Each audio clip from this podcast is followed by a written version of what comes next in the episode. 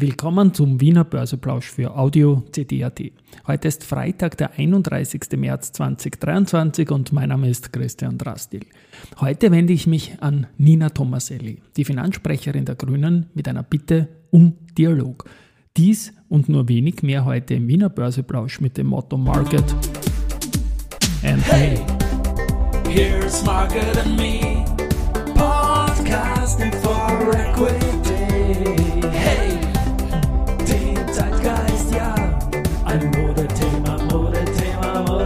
die Börse als Modethema und die Märzfolgen des Wiener Börseplausch sind präsentiert von Wiener Berger und dem Börsentag.at, der am 15. April in Wien im Austria Center stattfinden wird. Ja, wie angekündigt, möchte ich mich direkt an die Finanzsprecherin der Grünen, an die Nina Tomaselli, wenden. Und ja, ich habe gestern den Fonds professionell Portal entnommen, dass die Wiedereinführung der Kästbehaltefrist tot sei. Äh, Sie, Frau Tomaselli, haben auch getwittert, dass die Kästdebatte künstlich hochgezogen ist und diese Themenverfehlung für Sie ein Ärgernis darstellt. Also in Zeiten der Teuerung muss der Fokus auf die Unterstützung der Personen liegen, die besonders darunter leiden. Wie können da Steuergeschenke für Aktienbesitzer helfen? Es ist ein Geschenk an die Reichen sagen sie. Gut, ich sehe das teilweise anders, verstehe es teilweise auch nicht und würde dazu gerne einfach mit Ihnen in einen Dialog treten. Denn auf Ihrer Homepage, da schreiben Sie, wer kämpft, kann verlieren. Wer nicht kämpft, hat schon verloren. Und das mit dem Nicht-Kämpfen, das mag ich mir bei der Käst einfach nicht vorwerfen. Wir tun da jetzt schon jahrelang kämpfen und es ist bis jetzt zu keinem Ergebnis gekommen und ich spreche als 55-Jähriger durchaus auch mit der Stimme der Jungen. Denn wie wir alle gelernt haben, ist die Welt nicht so einfach und ich möchte daraus durchaus auch lernen, nicht nur von den Jungen, sondern auch von, von ihren Argumenten. Da wäre mal, Sie sprechen von 10% Aktienbesitz. Das wären die Reichen. Eine aktuelle Studie von Peter Hayek, IV und Wiener Börse geht aber von 13 Prozent aus. Ich bin mit der Studie sowieso nicht ganz happy, denn für eine Benchmark-Studie würde meines Erachtens nach viel zu wenig abgefragt. Zum Beispiel keine Frage auch zum Besitz österreichischer Aktien. Wir wissen also nicht, wie viel dieser 13 Prozent österreichische Aktien halten und noch weniger wissen wir, wie viele junge Leute dann darunter sind. Jetzt meine Frage, haben Sie dazu Daten? Es wäre schön, wenn wir das mal alles wissen würden. Ich glaube nämlich persönlich, da sind gar nicht wenige junge Leute darunter. Leute, die erkannt haben, dass sich das mit den Pensionen, mit dem Umlagesystem einfach mathematisch nicht ausgehen kann und wird.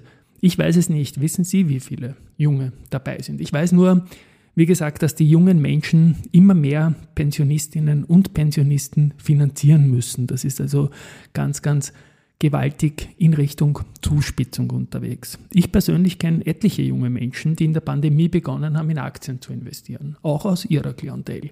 Da geht es um Themen wie Eigenverantwortung, um Vorsorge und oft auch um das ESG-Thema, um die Nachhaltigkeit. Da ist der Kapitalmarkt mit all seinen Regulatorien durchaus ein Vorreiter. Und das nicht einmal erzwungen, denn ich glaube mal, den meisten Unternehmern glaube ich denen ihr nachhaltiges Engagement. Ich kaufe ihnen das ab. Das Argument der künstlich hochgezogenen Kästdebatte verstehe ich auch nicht, denn das ist es meines Erachtens noch nicht. Es ist vielmehr ein Anliegen mehrerer Generationen von Anlegern. Und vor allem, sie sprechen im Falle einer Wiedereinführung einer Behaltefrist von Steuergeschenken für Reiche. Jetzt wieder der Punkt, woher weiß man, dass nur reiche Aktien haben? Wie gesagt, ich glaube das nicht. Das Aktiensparen zum Beispiel über ETFs ist bei interessierten jungen Leuten wirklich populär geworden. Und das mit dem Steuergeschenk und Reiche, da frage ich mich, wo ist hier ein Geschenk? Weil man kauft ja vom versteuerten Geld Aktien. Die Firmen schütten dann Teile des Gewinns aus, für die sie davor Körperschaft Steuer zahlen müssen und unzählige zusätzliche Abgaben. Da ist Europa nicht nur Europameister, sondern auch Weltmeister, wissen wir ja alle mit den Abgaben, schmälern den Gewinn noch einmal vor der Körperschaftssteuer.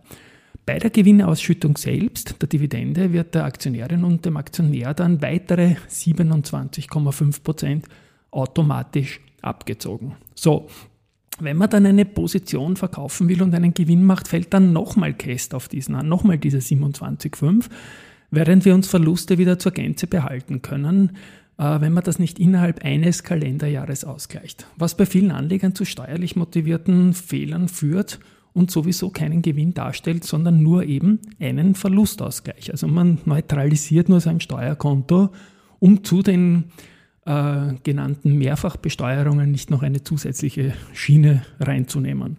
Früher, da gab es wirklich Steuergeschenke für Aktienbesitzer, etwa bei jungen Aktien. Wenn neue Unternehmen an die Börse gekommen sind, hat es da riesige Vorteile gegeben. Das gibt es schon seit Jahrzehnten nicht mehr.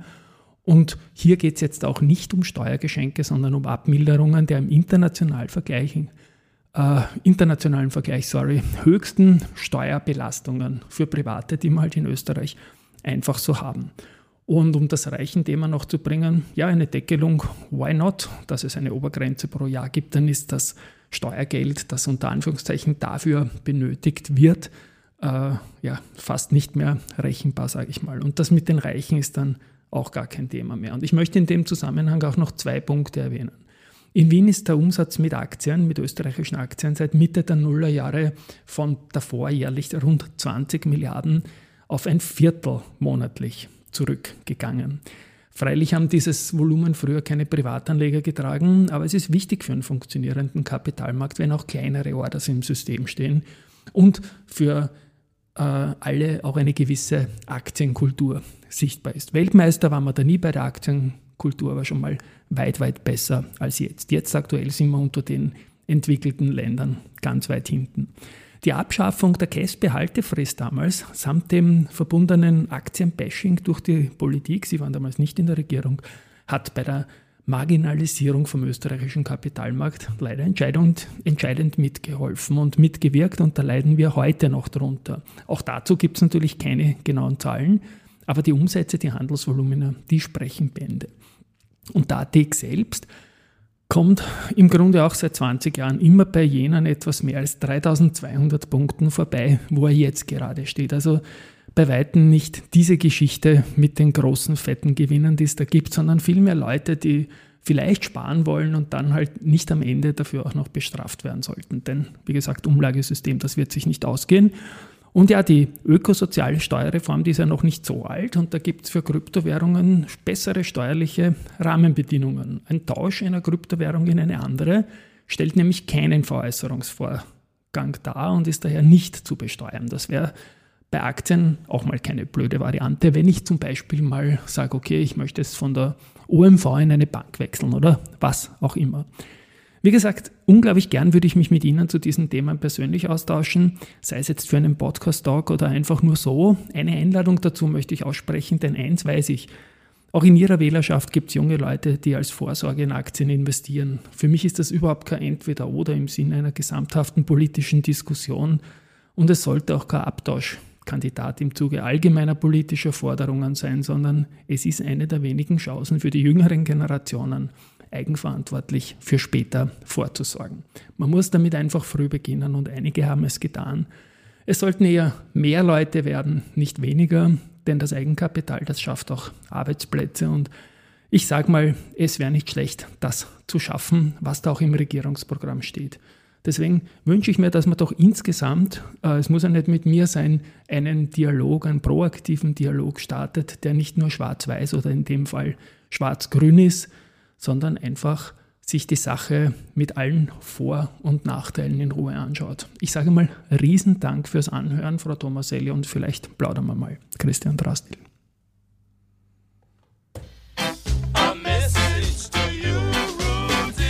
So, ich möchte hoffen, dass ich mich da jetzt nicht allzu oft verhaspelt habe bei dem, was ich da jetzt da monologisiert habe. Es ist gestern auf jeden Fall deswegen auch das Sample A Message to You, Rudi. Extrem viel Mails von Hörerinnen und Hörern dazu reingekommen. Ein kleiner Spoiler noch, nämlich noch so eine Geschichte, die nicht schwarz-weiß zu sehen ist, meiner Meinung nach, sondern eher sowieso schwarz-gelb ist die Reifeisengeschichte und dazu werde ich mit dem Florian Beckermann vom IVA am Montag ein kleines Update haben, auch ein bisschen Learnings aus der HV. Ein Video, das ein Wrestling-Kollege geschickt hat und durchaus auch zur HV passt. Also da kommt dann am Montag mehr, weil ich jetzt eben so lange monologisiert habe. Bleiben wir noch ganz kurz beim Markt heute. Erstmals, erst nach zehn Minuten der Marktbericht heute, aber das ist mir halt ein großes Anliegen, das Thema mit der Cast. Gut, Jetzt ist es 13.49 Uhr und der ATX steht bei 3199 und 63 Punkten. Ich muss deshalb schmunzeln, weil ich im in meinem Anliegen an die Frau Tomaselli die 3200 Punkte genannt habe, ohne jetzt reinzuschauen, dass er heute bei 3199,63 steht. Gestern war er noch um 19,55 Punkte höher und das ist jetzt ein Minus von 0,61 Prozent. Jetzt um 13.49 Uhr haben wir auf der Gewinnerseite die Immofinanz nach Zahlen. Die sind 4 Prozent im Plus. Der Verbund ist 0,9 Prozent im Plus. Die Lenzing ist 0,7 Prozent im Plus. Auf der Verliererseite die SBO mit 2,6% im Minus, die Andritz mit 2,1% und die erste Group mit 1,1%. Bei den Umsätzen ist so, heute zwei Faktoren.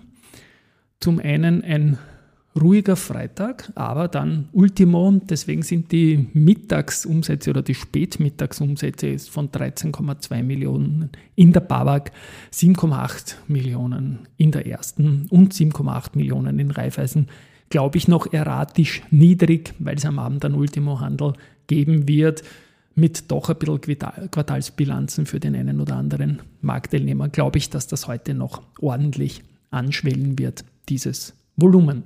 Gut, Immofinanz Tagesgewinner, die haben Zahlen geliefert gestern nach Marktschluss fürs abgelaufene Geschäftsjahr mit Erlöse 5,4% auf 300,2 Millionen glatt. Das Bewertungsergebnis aus Bestandsimmobilien liegt bei minus 100, Verzeihung, 110,5 Millionen Euro. Im Vorjahr war es eine Aufwertung von 86,2. Wie gesagt, das ist ein Trend, der sich bei allen Immobiliengesellschaften äh, jetzt durchzieht. Aber es gibt einen positiven Ergebniseffekt aus der Vollkonsolidierung des Anteils an der S-Immo mit 214,6 Millionen Euro. Keine Dividende wird es geben für das Geschäftsjahr. Die Mittel sollen für die Bilanzstärkung verwendet werden. Jetzt geht es natürlich darum, neue Situation, CPI Property ist immer, führe ich jetzt nicht im Detail aus, was da alles gelaufen ist in den letzten Monaten. Es geht jetzt um Synergien, Effizienzsteigerungen und so weiter. Das Angebot in den Kernländern soll weiter ausgebaut werden. Verkaufspipeline umfasst derzeit 830 Millionen Euro. Gut, was ich noch spielen darf, ist ein Jingle, den ich sehr, sehr gerne spiele, wenn ich ihn jetzt finde. Wo ist er denn da? Da ist er. Ein Antrittsauftrag. Und die haben von Gascoigne Paper den Auftrag zur Lieferung einer Prime-Line-Anlage von glatten MG-Papier äh, für ein Werk in Frankreich bekommen. Gascoigne. Okay, nicht Gascoigne. Ich bin da in der Fußballbubble gewesen. Gut. Weiters haben wir die Website der Wiener Börse. Die ist einen Besuch wert, sowieso immer, aber diesmal im Speziellen. Es gibt ein neues Design. Und es ist jetzt so, dass ähm, die meistbesuchten Sachen, so wie ich das vernommen habe, nämlich die Kurslisten, Preisdetailseiten von einzelnen Aktien und so weiter, deutlich hervorgehoben sind. Und das slidert jetzt so durch. Gefällt mir auf den ersten Eindruck sehr gut. Eine Empfehlung ist auch das Börsenradio-Interview, das der Karl-Heinz Strauß, der CEO der POR, äh, geführt hat. Und ja, werde ich dann in den Show Notes verlinken. Und abschließend Research. SAC Research bestätigt kaufen und Kursziel 18,5 Euro für die POR. Montega stuft FACC mit bei ein, das Kursziel liegt bei 9 Euro. Die erste Gruppe reduziert Antritts von Kaufen auf Akkumulieren, geht mit dem Kursziel von 64 auf 75 nach oben. Morgan Stanley bestätigt Föstalpine mit Equal Weight und reduziert das Kursziel von 33 auf 31,4 Euro. Autonomous Research bestätigt die Vienna Insurance Group mit Underperform geht mit dem Kursziel von 21 auf 25 und Alster Research stuft Contron weiterhin mit Kaufen ein und das Kursziel bleibt bei 31 Euro. Wie gesagt, Montag gibt es ein bisschen was zur RBI mit dem Florian Beckermann vom IVA. Der ist dann auch zum Podcast Gast. Dann senden wir am Karfreitag. Ja, und ich hoffe, dass mit der Cast noch nicht das letzte Wort gesprochen ist und eine Diskussion beginnen kann. Das wäre ein großer Osterwunsch. Schönes Wochenende, tschüss und baba.